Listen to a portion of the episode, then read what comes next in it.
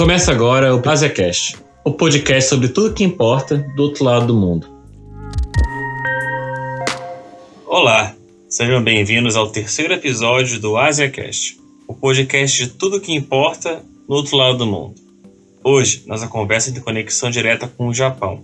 Convidamos Carlos Gil, correspondente da Rede Globo em Tóquio, que cobre não apenas a Terra do Sol Nascente, mas toda a Ásia para a emissora. Carlos tem mais de 15 anos de experiência com jornalismo, em especial esportivo. Foi ele quem cobriu as Olimpíadas de Pequim em 2008 e vai ser ele que terá a árdua tarefa de fazer o mesmo em Tóquio, em 2021. Ou seja, um cara que tem muita história para contar. Vem com a gente? Eu sou o Thiago Matos, falando com você diretamente de Seul, na Coreia do Sul. E eu sou Daniela Mazur, representando aqui o Mídia Ásia e falo diretamente do Rio de Janeiro. Carlos, muito obrigado por aceitar nosso convite de estar aqui. E eu queria começar falando, você contasse um pouco da sua trajetória aí no Japão, né? Você começou o seu trabalho como correspondente da Globo em Tóquio em 2018, já um pouco na expectativa dos Jogos Olímpicos de 2020, né? Com a sua grande experiência com jornalismo esportivo era mais coisa natural. Mas por circunstâncias maiores, os Jogos Olímpicos acabaram acontecendo em 2020, como nós sabemos mas você acabou cobrindo que talvez seja um dos períodos mais noticiáveis da história do Japão para o Brasil. Né? A gente teve aí uma troca de imperador, uma troca de primeiro-ministro, teve o caso da fuga cinematográfica do Carlos Gordon, que a mídia brasileira cobriu assim extensivamente, além da própria pandemia, entre muitos outros casos. Você poderia, então, compartilhar com a gente um pouco da sua trajetória? Qual história te marcou mais nesse tempo? Contar um pouco desse, da sua jornada até aqui. Bom, oi Tiago, oi Dani. Primeiramente é um prazer muito grande falar com vocês e sobre esse continente tão grande, tão rico, né, de história, de cultura que é a Ásia. Realmente a Ásia é um mundo, né, é o continente com a maior população do planeta. E embora eu esteja baseado aqui no Japão, eu sou correspondente para a Ásia, o que é um desafio é, tremendo, né?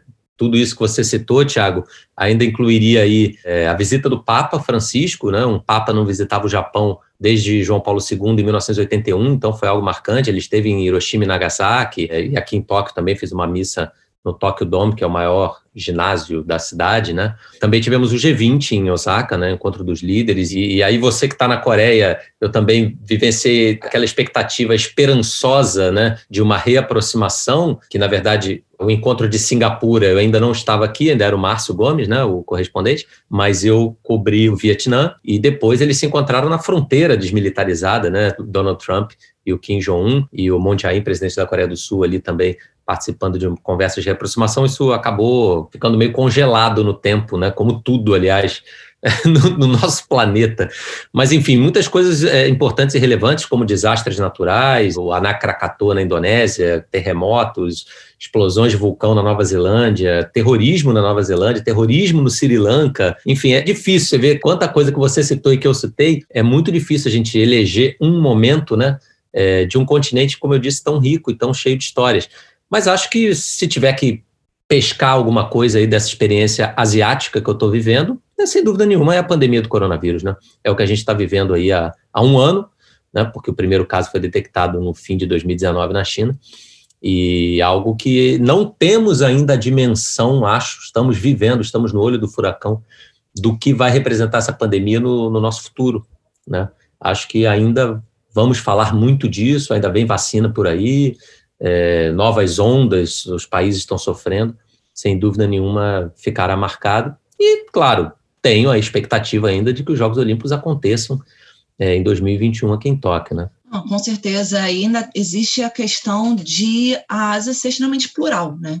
É, existem várias Ásias dentro de uma Ásia só, e Exato. quando a gente aborda o coronavírus, a gente também fala de diferentes abordagens ao coronavírus e a esse combate. Então, eu imagino como a sua experiência é múltipla todos os dias, quando você vai tentar levantar todos esses assuntos, todos esses grandes fatos, que na realidade a gente está falando, como você disse, do maior continente do mundo, 60% da população mundial vive aí.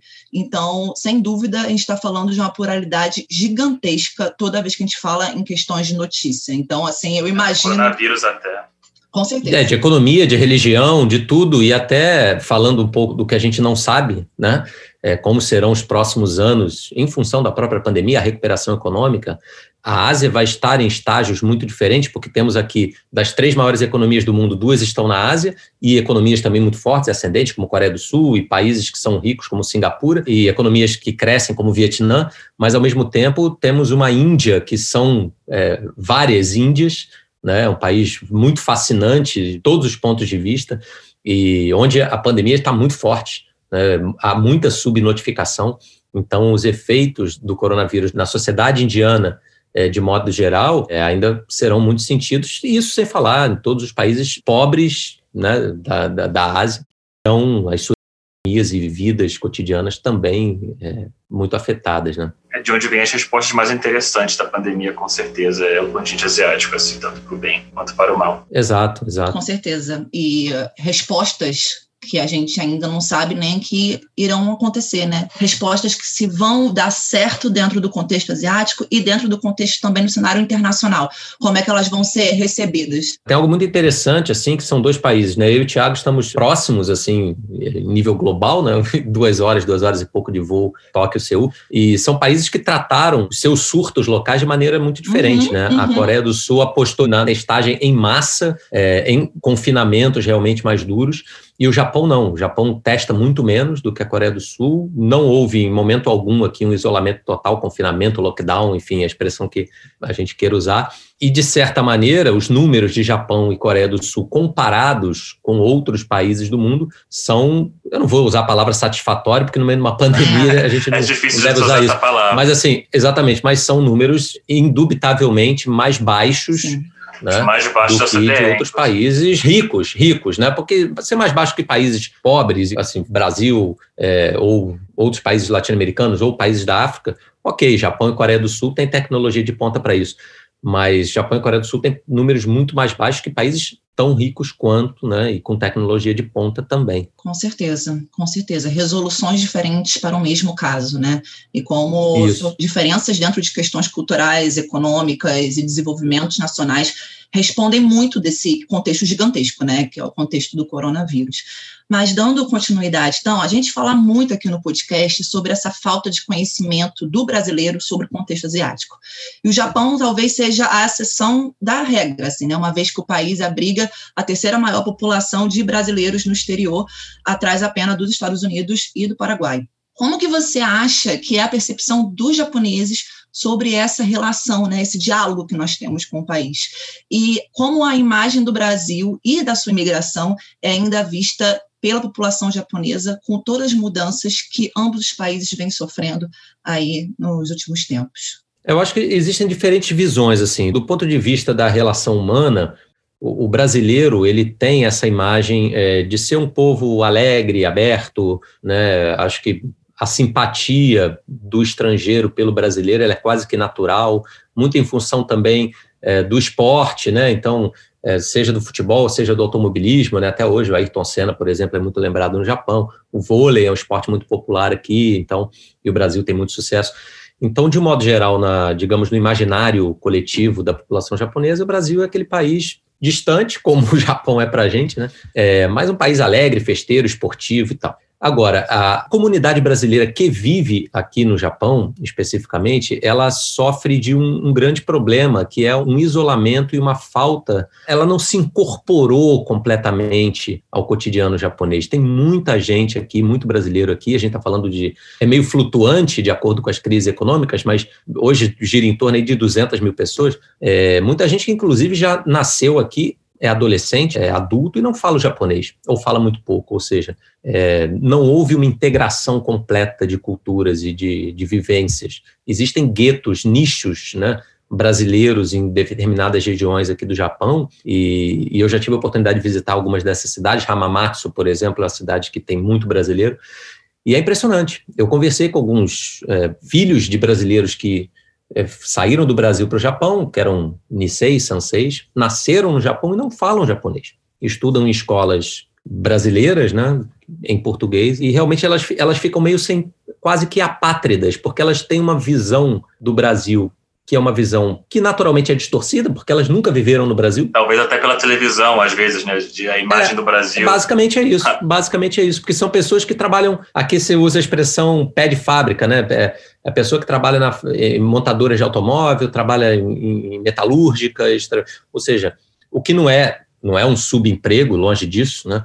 Mas não é algo também que te permita ter uma independência financeira para custear passagens e idas ao Brasil frequentes. Então, muita gente aqui realmente passa muito tempo, anos e anos, sem ir ao Brasil. Então, constrói uma imagem que é uma imagem que não é de quem está vivendo o dia a dia do Brasil, e elas também não vivem o dia a dia do Japão, porque elas não se integram completamente à sociedade japonesa. Então, isso realmente é, uma, é um desafio que todos os embaixadores que têm passado por aqui, o atual é o Eduardo Saboia, inclusive ele fez um giro aqui pelas províncias né, que concentram mais brasileiros, e é um desafio muito grande realmente que essas pessoas consigam, é, enfim, achar o seu rumo de vida, porque às vezes a impressão que a gente tem é que elas não vivem nem no Japão nem no Brasil, elas uhum. queriam estar no Brasil, mas não querem estar porque tem a questão econômica, mas elas estão no Japão, mas, enfim, ficam meio deslocadas no tempo e no espaço. E é a maior população migrante no Japão hoje em dia, se não está enganado, acho que não é menor grupo, maior grupo étnico do Japão, ou um dos eu maiores. Eu acho que já foi superado pelos vietnamitas, tem muito vietnamita aqui, e eu não sei em relação aos filipinos, né? Porque tem muito filipino que geralmente as Filipinas, de modo geral, né, as mulheres, é, é muito comum, especialmente em Tóquio, que façam serviços de babá ou de faxineira. Casamento internacional, às vezes, também, na Coreia ocorre muito. Uhum. Então, tem, tem muita presença de, sobretudo, de mulheres filipinas, muitas que deixam as Filipinas e vêm para o Japão com uma figura que existe aqui, permitida por lei, que é o do patrocinador, o sponsor, como eles chamam, e essa pessoa é responsável até por questões é, jurídico-criminais dessas pessoas, dessas filipinas, se elas cometem algum crime, o patrocinador responde à justiça japonesa. Então, é, é uma relação é, trabalhista um pouco estranha para a gente, mas é, é, tudo legalizado, não é imigração ilegal, não. E elas trabalham muito em casa de família. Eu vejo muito em parques, assim, babás com crianças japonesas ou filhos de estrangeiros, e essas babás estão conversando entre elas, são todas filipinas, na maioria dos casos. Seguindo um pouco na conversa, e acho que voltando um pouco nela também, você, como a gente fala, você trabalha para a Rede Globo hoje em dia, correspondente de lá, mas a gente sabe que a Rede Globo, hoje, e corrija se estiver errado, é a única emissora brasileira a manter um correspondente de forma integral em todo o continente asiático. É, a Record tem, um, chega a ser um escritório, uma representação, tem uma moça que que trabalha aqui também. Mas é um, é um esquema um pouco diferente, porque ela tem que contratar, o, enfim, eu não sei bem como é que é a relação, porque eu não trabalho lá, né? Mas como eu encontro com eles às vezes na rua, é, ela contrata um cinegrafista local, enfim, a gente tem uma equipe mesmo, né, cinegrafista, produtor, tal, uma estrutura um pouco maior, assim, mas a Record tem gente aqui. Mas enfim, é um correspondente, mas se não me engano seria quase para a Ásia inteira, isso de forma uhum. integral, daí esse espaço.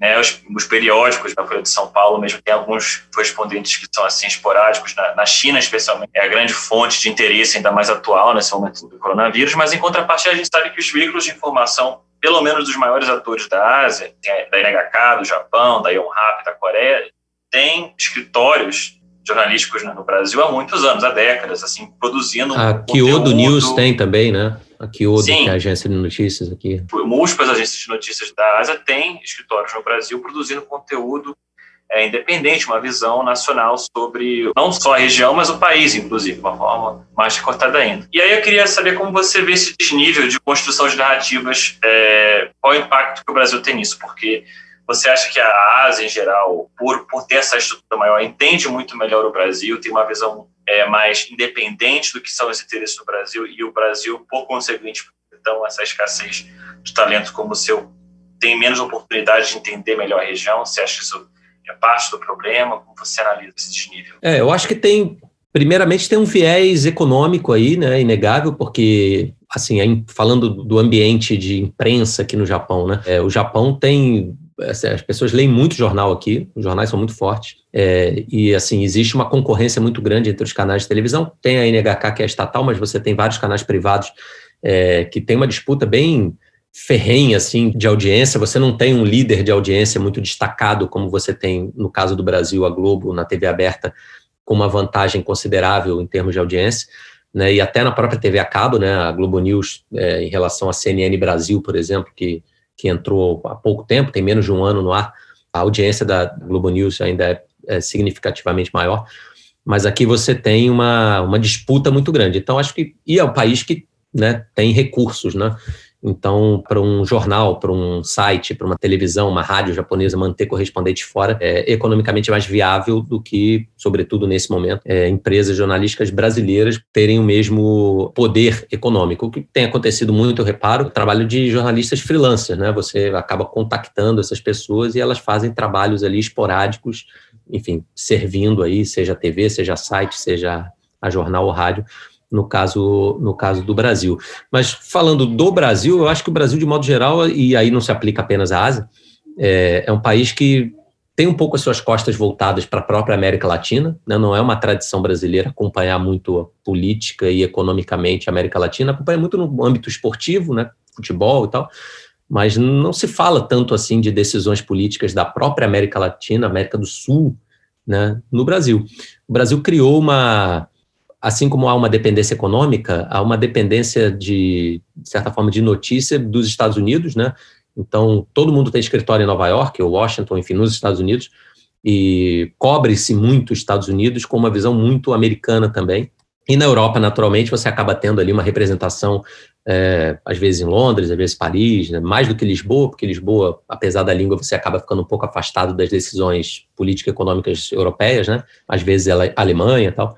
Então, acho que manter alguém na Ásia é muito custoso, né? Então, acontece isso. Tem toda, toda a questão do fuso horário, aí falando especificamente da televisão, né? qualquer notícia que se dê da Ásia é, para o Brasil, você fatalmente incorre na questão de ter ficado algo velho ou de ter acontecido durante a madrugada e você só vai repercutir no outro dia tal. Então existem todas essas barreiras que você tem que, né, que ultrapassar, obstáculos que você tem que vencer. E existe também um desconhecimento, eu acho que existe um desconhecimento sim, do público brasileiro de modo geral, e aí não é culpa do público, né? Aí é uma questão muito mais cultural, educacional e tal, dessa pluralidade da Ásia. Né? Fica muito aquela impressão de que ah, é a Ásia é aquele continente que todo mundo tem olho puxado tal. Uma coisa meio, sabe, assim, perdida e nebulosa, né? A gente tenta mudar esses estereótipos, mas são coisas que estão muito arraigadas, né, na, mas talvez faltar a percepção da, da, importância, não é? Porque você viu hoje em dia nosso principal parceiro comercial está longe de ser os Estados Unidos, assim, as coisas é. que acontecem aqui acabam, às vezes acabam impactando muito mais. E sabe o que é engraçado, Tiago? É que a gente ouve muito agora, principalmente nessa questão da polêmica da vacina, agora da vac, dita vacina chinesa, entre aspas, que um discurso, uma narrativa, como você diz, que acaba pegando, né? de que, ah, não, porque eu não vou tomar vacina da China, porque eu não tomo coisa chinesa, coisa chinesa não tem qualidade. E uma vez, até com pessoas próximas a mim, conhecidas, eu falo: olha, se você começar com essa coisa de não querer ter nada chinês na sua vida, é melhor você, sei lá, você não vai ter carro, você não vai ter telefone, você não vai ter televisão, você não vai ter geladeira, não, não vai, ter, ter nada. remédio. Nossos vai ter remédio. para remédio. Exato, exato, para remédio. É, vai então, virar um é, hippie, assim. É, é realmente é um discurso que é puro desconhecimento ou má fé, né? Não, é, é uma construção histórica também, né? Nós, como você falou, nós temos nossas costas viradas à América Latina e temos todo o nosso rosto virado para um eurocentrismo que é muito enraigado historicamente e que se reflete nos nossos discursos, se reflete no nosso dia a dia, se reflete nas nossas escolhas é, diplomáticas que são preferenciáveis ao, ao governo, são preferenciais nesse entendimento do que é mais importante para a nossa política. Então, acaba que. É, eu, eu falei agora há pouco do Vietnã, né? Acho que no Brasil, se você for falar de Vietnã, de nove em cada dez pessoas, não sei se eu estou exagerando, vão pensar naturalmente na guerra tal, mas vão pensar num, num, num país miserável e, não tem a menor ideia do que é o Vietnã hoje, né?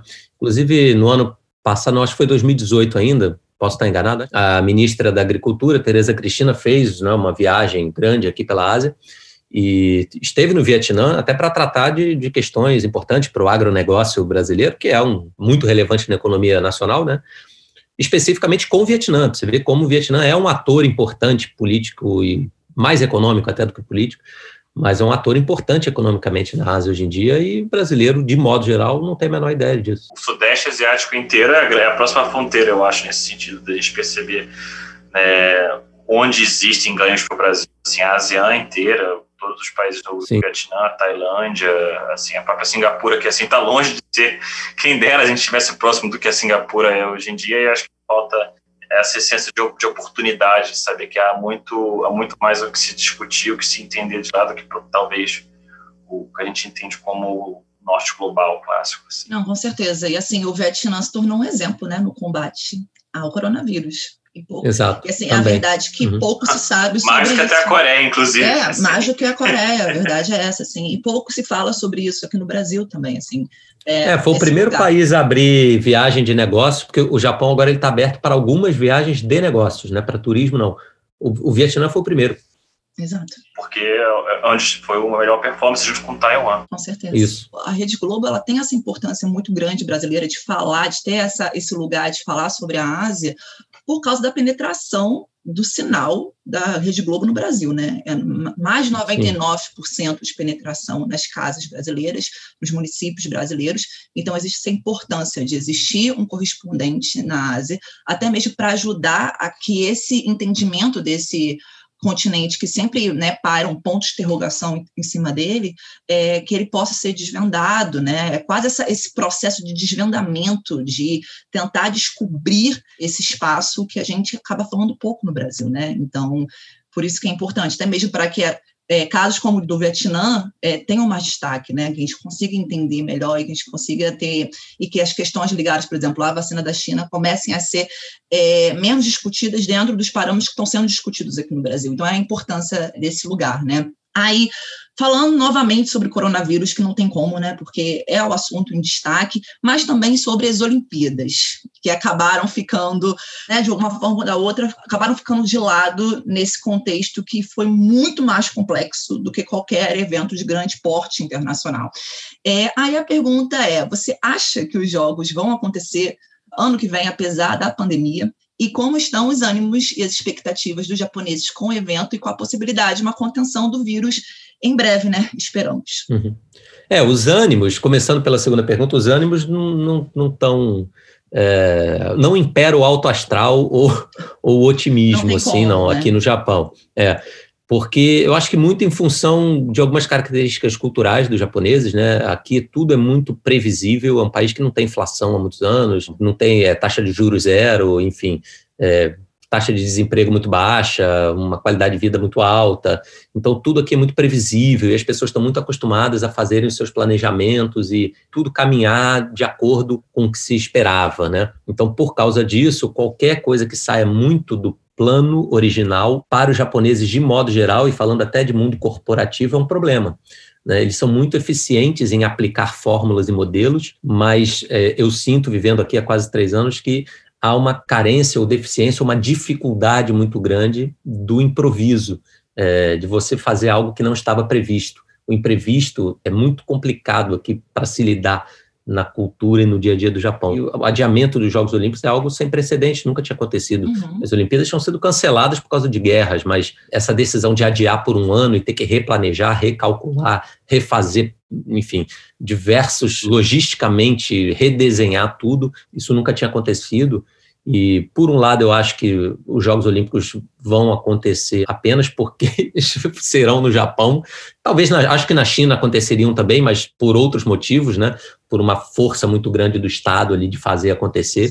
É, mas acho que aqui o que vai valer mais é essa, essa disciplina, esse trabalho duro e tal, essa vontade de fazer. Mas, por outro lado, o aumento de gastos, por exemplo, é algo que é muito mal visto pela sociedade japonesa. Uhum. Então, você ter que gastar 3 bilhões de dólares a mais no orçamento, é, que é mais ou menos o que eles estão calculando que vai só de custos adicionais, né, porque já tem o que você já gastou antes, e o, a conta total pode chegar aí na faixa de uns 15 bi de dólares. Isso a gente está dividindo entre o governo de Tóquio, governo do Japão, patrocinador, é uma conta geral, né? Não é que vai sair tudo do bolso do contribuinte, mas é uma conta alta, salgada, né? Uhum. E, e, isso, assim, pega muito mal. Então, Todas as pesquisas aqui, a cada quatro japoneses, um é a favor das Olimpíadas, essa é mais ou menos a média. 25% das pessoas dizem que querem ou que acham que os jogos vão acontecer. Eu acho que esse acho que vão acontecer, esse número vai aumentar a partir do momento que haja uma vacina. Mas não sei se vai aumentar o quero que aconteça. Né? Porque existe diferente na pesquisa. Você pode perguntar para a pessoa: você quer que aconteça ou você acha que vai acontecer? É diferente sentimento aí envolvido. A pessoa pode querer e achar que não vai ter, e pode não querer, mas achar que vai ter. É mais ou menos aí, está na faixa entre 20% e 25% as duas coisas. Quem quer e quem acha Nós que... Nós tivemos uma Olimpíada, sabemos esse sentimento muito bem entre é. querer Exato. e vai acontecer. É mais ou menos por aí. Mas eu acho que vai, assim, de uma maneira diferente. Né? Diferente de tudo aquilo que a gente já vivenciou. Eu acho que hoje, né, é difícil a gente imaginar uma Olimpíada com 100% de ocupação nos ginásios e estádios vendendo todos os ingressos, com um monte de gente ali gritando, torcendo, é, lado a lado, com 80 mil pessoas no Estádio Olímpico. Hoje eu não vejo como isso acontecer. Só que está prevista uma campanha de vacinação para 2021. Aqui no Japão pode ser que comece em março. Enfim, o Japão tem contrato com diferentes farmacêuticas. A Pfizer, inclusive, já pediu, Pfizer BioNTech, né, eles pediram aprovação para uso emergencial. Isso ainda não passou, vai ter que passar por parlamento, uma série de coisas. Mas, enfim, imaginando que haja uma vacinação em massa no primeiro semestre de 2021 no Japão, isso facilita, obviamente, a realização dos Jogos e facilita que haja é, uma Olimpíada com público. Mas, assim, vai ser diferente porque o número de credenciados, isso já foi divulgado, vai ter que diminuir. É, o trabalho da imprensa vai mudar muito, né? Ali você não vai mais ficar aglomerado ali um monte de microfone tentando ouvir os atletas, então naturalmente vai ter menos gente. Os próprios atletas na Vila Olímpica vão ter que passar por uma série de, é, de testes e protocolos, é, entrada no país, verificação de temperatura, teste rápido.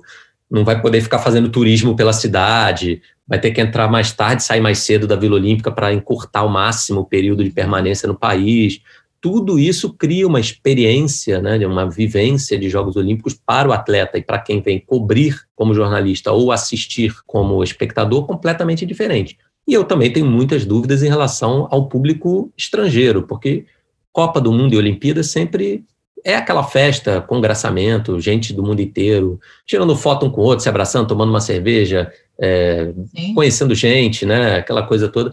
Eu, eu também não vejo como isso poderá acontecer em alguns meses aqui em Tóquio. Então, acho que assim, o evento acho que vai acontecer por tudo que envolve, inclusive pelos custos né, e pelo prejuízo que representaria um cancelamento definitivo.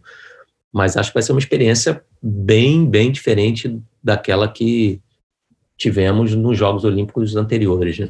É, com certeza. Vai ser, vai ser histórico em todos os sentidos. É, com certeza. Alguns analistas falam que, na verdade, as Olimpíadas, a proposta de fazer as Olimpíadas no Japão, na verdade, é uma tentativa de você é, soerguer de novo um Japão que é, estava em declínio, assim, você vê até quando você olha só o que na noticiável, assim como a Coreia do Sul, a China, dentro do contexto asiático, tem chamado, pelo menos na última uhum. década, sendo generoso ao Japão, muito mais do que o Japão, que ele estaria com Sim. até alguns lugares comuns, se tratando de uma população que está cada vez mais velha, de é, taxa de crescimento muito baixa. Muito então, baixa. as Olimpíadas seriam, na verdade, uma tentativa de soerguer esse Japão que estaria, assim, cada vez mais tomando um papel coadjuvante no cenário internacional. Você concorda com essa análise que isso está de fato acontecendo? E se você concorda, se você acha que o Japão é capaz de manter a sua centralidade no mundo, se você acha que esse movimento que ele fez agora com as Olimpíadas ele vai é, se sustentar durante o tempo, ele vai conseguir retomar uma posição que ele tinha, por exemplo, nos anos 90, quando era assim, era, era a grande promessa de futuro do Japão. É, para o Japão retomar essa posição, acho que ele tem que se, se modernizar em vários aspectos, sobretudo na sua, sua estrutura burocrática. Né? É um país que ainda tem muita burocracia, é, usa selo para assinar nome. A estrutura bancária aqui ela é mais atrasada que a do Brasil, por exemplo. Você paga pouca coisa por aplicativo de celular tal. Então, tudo isso, o Japão ele criou um, um padrão de qualidade para as coisas, inclusive na sua indústria, é, que em muitos momentos o atrapalha né? Porque você, a China e a própria Coreia, né, começaram a produzir, por exemplo, carro. Então criou-se essa imagem assim, pô, o carro japonês ainda hoje tem uma imagem mais positiva de qualidade é, do que o carro chinês, do que o carro coreano. Mas, por exemplo, a indústria automobilística coreana ela deu um salto em poucos anos. Ela compete no preço e compete na qualidade também com a japonesa. E acho que a chinesa vai chegar perto disso. Então, o Japão ele criou para si mesmo muitos protocolos e muitos entraves burocráticos que ele precisa vencer. Esse discurso de que os Jogos Olímpicos tal, primeiro tinha a questão da reconstrução relacionada ao terremoto, ao grande terremoto de Tohoku, como eles chamam aqui, né, do Nordeste do Japão, 2011, com tsunami, acidente nuclear de Fukushima e tudo mais. Então tinha isso porque o Japão foi escolhido em 2013, dois anos depois do terremoto, com todo esse discurso de que é, é a Olimpíada da reconstrução e tal. usando essa parte emocional, emotiva da população para apoiar os jogos. Mas foi toda uma narrativa construída pelo, pelo Shinzo Abe, que já deixou o poder, né? mas o partido dele, o PLD, continua no poder com o Suga agora, primeiro-ministro. Eu acho que é muito mais uma narrativa construída. Eu não vejo os Jogos Olímpicos como eles vão poder, agora ainda menos, né? Ou como é. eles poderiam alavancar o Japão. eu acho que não vai ser uma Olimpíada que vai fazer isso.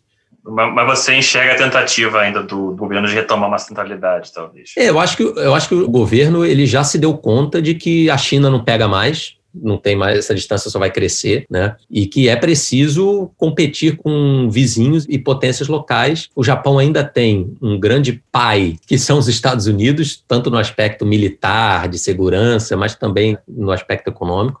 Há uma parceria muito grande, mas assim, a gente não sabe, a política americana ela também é muito volúvel, né? A gente saiu de anos Trump para anos Biden agora e, e a mudança vai ser muito grande né? e não necessariamente a política internacional dos democratas vai ser mais favorável ao Japão. Então, o Japão, sim, ele, ele sabe que a Coreia do Sul é um país é, que avança a passos largos é, em, te, em tecnologia, e, e, tem outras pequenas, assim, o próprio Sudeste Asiático apoiado pela China no processo, no projeto do Belt and Road, né, da, que muita gente chama de nova rota da seda. Então a China ela tem esse soft power de dominar economicamente todo o redor, né, de, de investir na África, no Sudeste Asiático. Então está todo mundo meio que na mão dos chineses e o Japão se vê ali né, se equilibrando entre uma potência que é a China, precisando da ajuda dos Estados Unidos, tendo a ameaça nuclear da Coreia do Norte. Então, realmente, assim, é um país que vive na corda bamba. A sorte é que ele conseguiu ter uma reconstrução pós-guerra fantástica e, e, teve assim alguns anos de um crescimento econômico é, e acúmulo de riquezas também muito grande, um mercado interno que é muito aquecido porque consome-se muito aqui, né? E empresas de nome e o grande, eu acho que o, o grande x da questão agora é o turismo, porque era que entrava muito dinheiro para o Japão.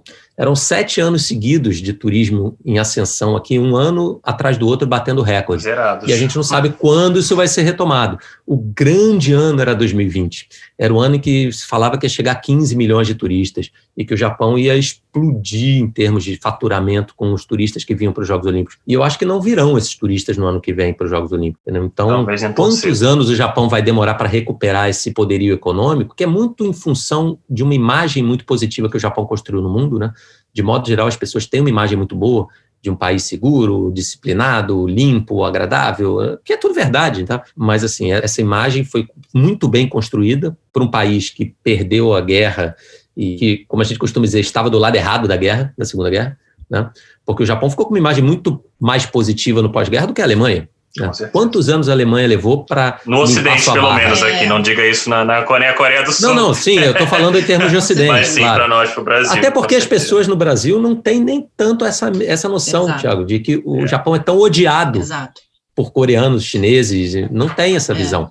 As pessoas se surpreendem quando ouvem essas histórias da Segunda Guerra. É um né? grande, assim, nem chega essa, essa parte da história nas aulas de história do Brasil. Que, e não foi à toa, é uma, é uma, construção muito bem feita, como você botou, assim, de que não, não chegasse, apoiado por uma série de, de estereótipos, claro, mas foi uma construção que realmente traz benefícios ao Japão até hoje. É, o Japão foi muito competente em construir essa imagem positiva, mas eu acho que, assim, é, como vai ser a retomada do turismo aqui, eu acho que é muito fundamental, porque o turismo hoje é, é muito relevante, assim, na base econômica do Não, país. Com certeza. E essa diplomacia cultural é, histórica né, que o Japão construiu com os países vizinhos vai ser um peso bastante complicado, complexo para ser resolvido né, nos próximos anos, mesmo com as Olimpíadas, porque não tem como esquecer a história, né?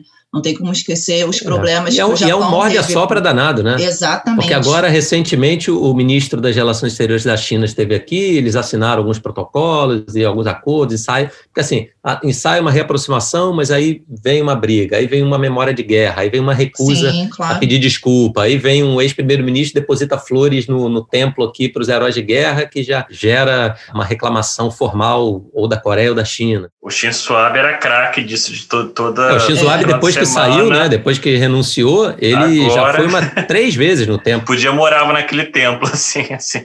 Ele realmente não incapaz de ficar longe dessas demonstrações muito patrióticas. Então, dando continuidade e dando luz para uma questão que você tem muito destaque, Carlos Gil, que é o jornalismo esportivo, né? Você cobriu as Olimpíadas de Pequim de 2008 é, em um momento de crescimento do destaque da China no cenário internacional. Aí eu queria saber de você como é que foi essa experiência e, além do contexto esportivo, o que te marcou em vista da estrutura do país para sediar esse evento, né? um evento de imenso porte internacional, e em questões de trocas culturais, como é que foi, o que, que você enxergou como jornalista e também como indivíduo. Eu acho que assim, é impressionante as mudanças que a gente nota na China cada vez que volta lá.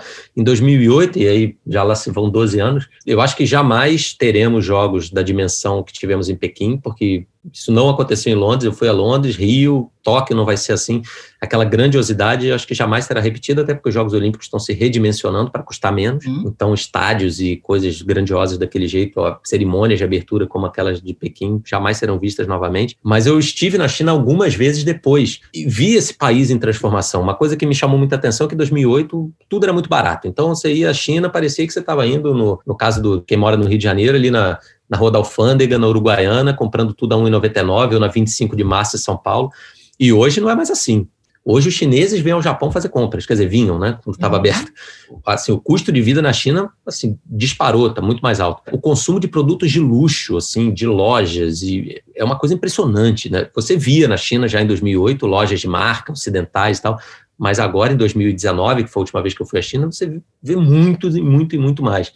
Né? E você vê o povo chinês também, mesmo com todas as, as dificuldades que tem de acesso ali, não pode entrar no site tal, não pode ter rede social daqui dali e tal, mas estão muito mais conectados, né? Conhecem muito mais do que está acontecendo no mundo tal. Então não é mais assim, você não é mais aquele cara esquisito, diferente, que eles pegavam no seu cabelo, botavam a mão na sua pele, era quase, sabe, como um primeiro contato entre índios e portugueses em 1500. e, e, e dez anos depois já é absolutamente normal você ter uma quantidade grande de estrangeiros na rua, porque o número de estrangeiros morando na China, expatriados, também disparou, especialmente em Pequim e Xangai. É claro que você vai ao interior, e, bom, Hong Kong, que é um cenário à parte. Você vai ao interior, isso pode acontecer, mas em Pequim, Xangai, isso jamais aconteceria de novo. Então, realmente, a cada ano que se volta à China, é, você fica mais impressionado com a velocidade como as coisas mudam e crescem. É, é incrível. E a mão de obra, né? Porque qualquer obra lá, você bota gente para trabalhar e o troço fica pronto em, em um mês os caras ergueram uma super ponte, assim, é um negócio incrível. Inclusive, eles vão sediar próximas Olimpíadas, na verdade. Pequim vai ser, acho que, a primeira de inverno, cidade de inverno, a é, sediar é, Olimpíadas de, de, inverno e de verão. É, eles é, têm vários espaço, planos ambiciosos aí. Eles dizem, acho que Copa do Mundo eles querem sediar em breve também. Sim, a gente, na verdade. Fatalmente vai voltar para a China. Esses grandes eventos vão recorrentemente ir parar na China. Sim, é o país do potencial mesmo, né? Não tem jeito. É Sim. É o país que a gente vê em crescimento em todas as esferas. E outros países você vê o dedo chinês, porque você vê assim, Oriente Médio, por exemplo, essa iniciativa né, da nova Rota da Seda, então, é muita obra também financiada pelo dinheiro chinês, né? Sim. Um momento de ascensão. É, você teve, ano, há dois anos atrás, as Olimpíadas de Inverno da Coreia, esse uhum. ano, quer dizer, ano que vem, no caso do Japão, a próxima seria já Pequim novamente. E fora isso, os mundiais, né? Falando no âmbito Sim, esportivo, né? Que são importantes, assim, é, mundiais, por exemplo, os próximos mundiais de natação vai ser aqui no Japão, ginástica vai ser aqui no Japão. Tivemos mundial de basquete recentemente na China. O próximo mundial de basquete vai ser dividido entre Japão, Filipinas e, enfim, são vários países aqui da Ásia. E a região tem muito esse tipo de evento, né? Mundial de tudo que é esporte. Mundial de handball, mundial de, enfim. E usa do evento para mostrar presença. Grandes torneios de tênis e por aí vai. A NBA, né? A NBA, que é, é um dos esportes né, que tem uma estrutura é, monetária muito forte, ela vive fazendo. Exato. Ela vive, vive fazendo pré-temporada na China, Japão. Então. Eu que sou totalmente alheio esse mundo até eu já percebi isso. Então, Carlos, só uma última pergunta para a gente terminar aqui. Você, como jornalista de experiência de muitos anos no Brasil, né? Como você compara a dinâmica é, jornalística do Japão, como o jornalismo no Japão funciona e como o jornalismo no Brasil funciona assim? Onde você encontraria pontes que aproximam e afastam esses dois universos? A forma como é produzida a mídia, Tem alguma coisa que chama atenção a você? Eu acho que existe, assim, entre pontos em comum, existe muito essa, essa relação que é mundial, eu acho, da mídia com o poder estabelecido né? Porque pelo menos assim, nos países que não são democráticos ou não tem imprensa livre, enfim, isso é meio óbvio. Mas mesmo nos países tidos né, como democrático de imprensa livre, essa relação também é muito próxima, porque o jornalista que cobre política ali no dia a dia, ele acaba tendo que ter, né, como fonte de informação, os canais oficiais, o parlamentar, o deputado, o senador, o, enfim. Mas aí, sendo um pouco mais específico na pergunta, por exemplo, a questão dos fake news, que hoje em dia no Brasil é um grande desafio, né, lidar com isso. Aqui Você tem um controle e um cuidado maior. No Japão, acho. sim. Como você acha que eles chegam a isso? É uma questão mais são de políticas públicas ou é cultural? Você acha porque a fake news eu não acho é que é um pouco, eu acho que assim tem um lado tem um lado cultural do da própria assim o nível de alfabetização aqui e não só alfabetização, né? porque alfabetização, às vezes, o cara pode ser alfabetizado, mas não tem o hábito da leitura. Existe esse hábito muito consolidado, né? É, é um país que tem uma, uma, educação muito forte assim como é a Coreia do Sul, né? Então, as pessoas realmente leem muito e se informam muito. E eu acho que isso faz com que seja naturalmente mais difícil você enganar alguém com uma notícia absolutamente falaciosa. Né? Então tem esse lado. Agora, por outro lado, eu acho que existe também de certa forma, a grande mídia aqui, existe uma crítica muito grande, né, de que ela é, compactua demais com o poder estabelecido, porque o Japão, ele é uma, uma democracia, obviamente, não, não é ditadura, nada disso, mas ele é um país que existe pouca oposição. Né? Você tem um, um partido no poder aqui de centro-direita que dos últimos 65 anos ficou cinco anos fora do poder então você tem uma você, você, tem uma estrutura, toda uma estrutura governamental burocrática e isso acaba se infiltrando na mídia, não tem como, que é conservadora. Né? É um país que é muito conservador em tudo. Então você tem um jornal dois no máximo, assim, que tem uma linha um pouco mais de, digamos, de oposição, de questionamento. E os outros, é difícil você ler matérias realmente muito críticas ao que está estabelecido. O sentimento que eu tenho é assim: ah, se a gente criticar demais, a gente pode desestabilizar toda essa base tão boa para todo mundo. Uhum. É um país que oferece tanto para todo mundo. A gente paga imposto caro? Paga, mas tem tudo: tem transporte, tem educação, tem saúde. Né? Então, para que, que a gente vai desestabilizar isso? Eu vejo um pouco esse lado do trabalho da mídia aqui. Existem críticas, há denúncias, porque existe corrupção em qualquer lugar do mundo. Sim. É claro que aqui há, uma aplicação de lei que, às vezes, quando a gente vai comparar com o Brasil, fica meio complicado. Mas, mas é claro que existe corrupção. O Shinzo Abe mesmo está sendo investigado aí. Mas eu acho que no inconsciente coletivo essa falta de vontade de mexer muito nas estruturas da sociedade. Porque já está bom para todo mundo, sabe? Uma coisa meio conformista até, resignada. É uma, uma faca de dois gumes para o Japão, eu acho. É. Que acaba tendo essa influência nesse papo econômico que a gente teve, né? Essa falta de ousadia, às vezes. Com certeza. E também move as estruturas de credibilidade, né? Faz todo sentido no final das contas. Carlos, foi um prazer gigantesco ter você aqui. Infelizmente, nosso tempo está acabando, mas eu acho que você podia, assim, passar uma eternidade a noite inteira conversando com você. Muito obrigado pelo seu tempo, pelas suas palavras, suas ideias. Eu acho que é um insight de muito valor. Espero ter você aqui conosco muito em breve. Muito em breve, Tiago. Adorei. Dani, obrigado pelo papo, foi ótimo. Espero que o pessoal que tem a oportunidade de ouvir, que curta também. E tô aí, né? Enquanto estiver aqui pela Ásia ou depois de voltar ao Brasil, no fim de 2021, o podcast terá vida longa. A gente conversa novamente sobre a Ásia. Obrigado. Carlos, muito obrigada. Foi incrível mesmo. Acho que vai ser algo que realmente vai abrir os olhos dos nossos é, espectadores, né? Quem vai estar escutando o podcast, que a gente quer realmente, junto com pessoas que são mediadores mesmo do Brasil e Ásia, construir novas visões, né? Pluralizar também as visões da Ásia, para a gente não ficar só nessa visão muito de um lado só, né? Uma face só do que é a Ásia e pluralizar. E o AsiaCast vai ficando por aqui. Sigam a gente no Twitter e no Instagram em @oasiacast e contem pra gente o que mais você quer saber sobre o outro lado do mundo.